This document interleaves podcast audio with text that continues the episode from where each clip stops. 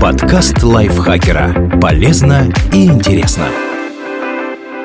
Всем привет! Вы слушаете подкаст лайфхакера. Короткие лекции о продуктивности, мотивации, отношениях, здоровье. В общем, обо всем, что делает вашу жизнь легче и проще. Меня зовут Дарья Бакина. Сегодня я расскажу вам четыре истории людей, которые выжили, несмотря ни на что.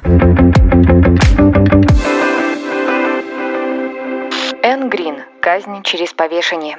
Англичанка Энн Грин жила в графстве Оксфордшир в 17 веке и работала служанкой в доме мирового судьи Томаса Рида. Ее, 22-летнюю девушку, соблазнил внук сэра Томаса, Джеффри, которому тогда было 16 или 17 лет. Она забеременела, хотя и не осознавала своего состояния до тех пор, пока на 17-й неделе у нее не произошел выкидыш. Энн попыталась похоронить останки плода, но ее раскрыли и заподозрили в детоубийстве. Судья Томас Рид лично преследовал Грин в соответствии с законом 1624 года о сокрытии рождения незаконнорожденных детей. Он гласил, что всякая женщина, пытающаяся скрыть смерть своего внебрачного ребенка, убила его. Такая вот презумпция виновности. 14 декабря 1650 года Энн Грин приговорили к смерти и повесили в Оксфордском замке. Она провела в петле почти полчаса. Все это время знакомые Энн цеплялись за ее ноги и налегали всем своим весом, чтобы остановить страдания обреченной девушки и помочь ей умереть. В конце концов, младший шериф, опасаясь, что они порвут казенную веревку, запретил это делать и сам добил Грин прикладом мушкета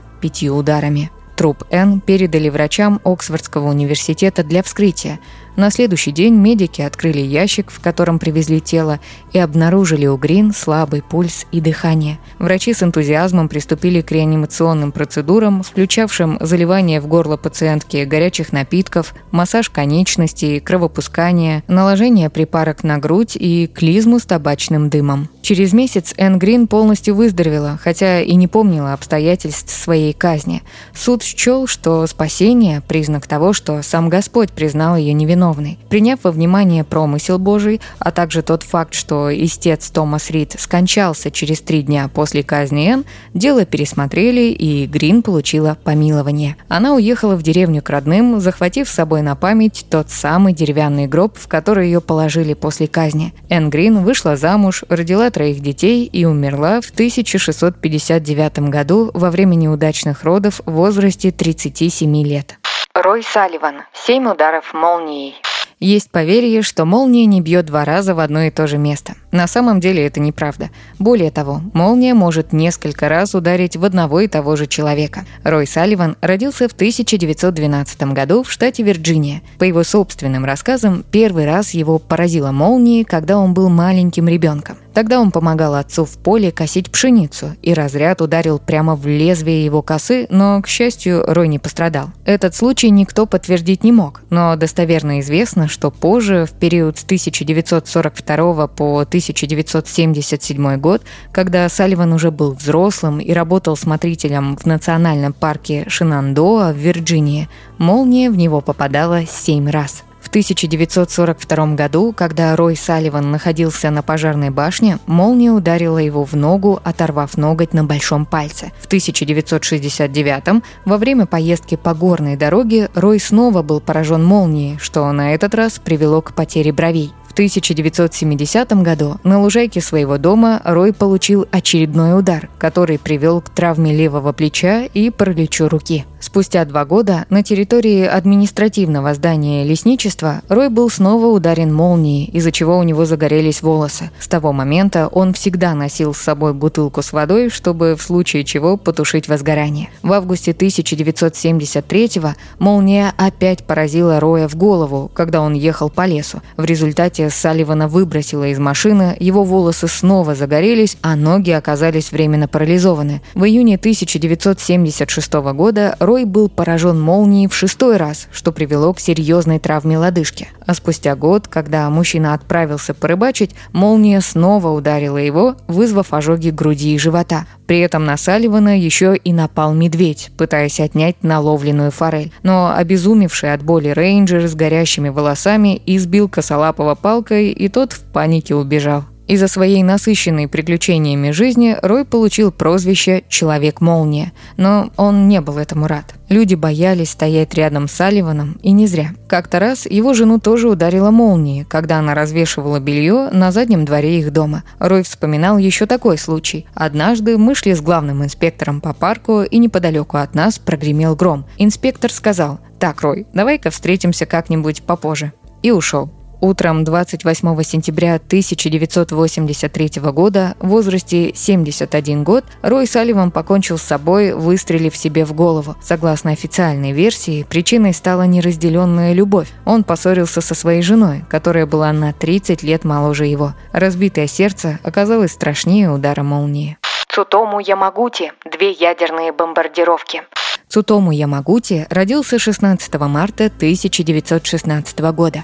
Он работал инженером на судостроительном предприятии Mitsubishi в Хиросиме, где проектировал нефтяные танкеры. Во время Второй мировой войны промышленность сильно страдала из-за нехватки ресурсов и потопления танкеров. Позже Цутому рассказывал, что был настолько подавлен состоянием своей родной страны, что подумывал о необходимости убить себя и свою семью в случае поражения Японии. Он считал это сэпуку – самурайским долгом чести. Летом 1945 года компания отправила 29-летнего инженера в командировку в Хиросиму. Он уже заканчивал свои дела и собирался покинуть город, когда американский бомбардировщик сбросил на него атомную бомбу «Малыш». Ямагути оказался всего в трех километрах от центра взрыва. Он получил ожоги и серьезные травмы. Его барабанные перепонки были разорваны. На некоторое время он ослеп, но выжил.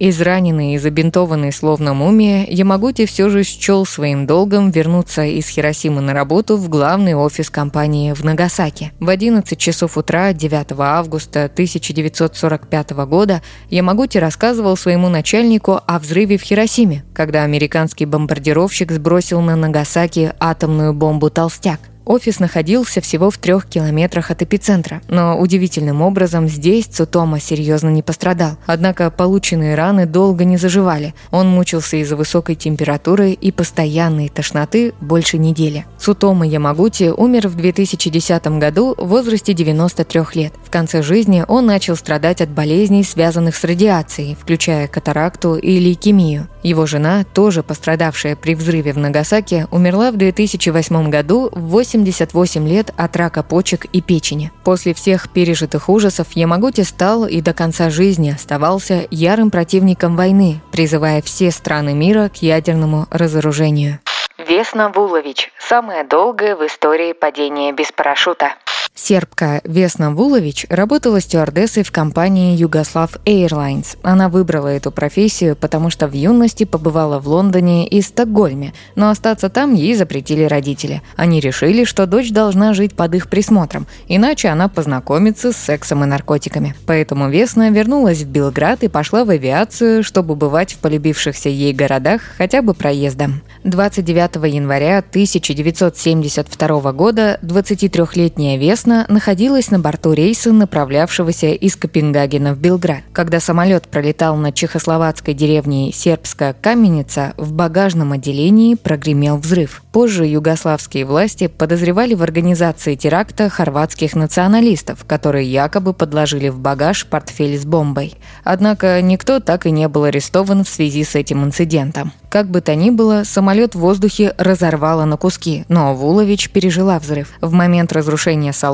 27 человек, пассажиров и остальных членов экипажа выбросило из самолета – они погибли. Но Весна оказалась в задней части фюзеляжа, выход из которой преграждала тележка с едой. Это и спасло жизнь стюардессы. Хвост самолета рухнул под углом на лесистый и заснеженный склон горы, смягчивший силу удара. Весна потеряла сознание, и это спасло ее во второй раз. Позже врачи, которые исследовали инцидент, установили, что низкое кровяное давление Вулович заставило ее отключиться после разгерметизации, иначе при ударе о землю ее ожидал бы разрыв сердца. Весну обнаружил местный житель по имени Бруно Хонке, который услышал ее крик среди обломков. Бирюзовая униформа стюардессы была залита кровью, а туфли на шпильках слетели с ног из-за сильного удара. Хонке был военным врачом во время Второй мировой войны и он смог поддержать жизнь Вулович до прибытия спасателей. Весна провела несколько дней в коме, так как получила серьезные травмы, включая перелом черепа и кровоизлияние в мозг. Она сломала обе ноги и три позвонка, один из которых был полностью раздроблен. Таз и несколько ребер также были сломаны. Эти травмы привели к временному параличу ниже пояса. Кроме того, Вулович потеряла память с момента падения и восстановила ее только через месяц после катастрофы. Первое, что попросила стюардесса, придя в себя в больнице – сигарета.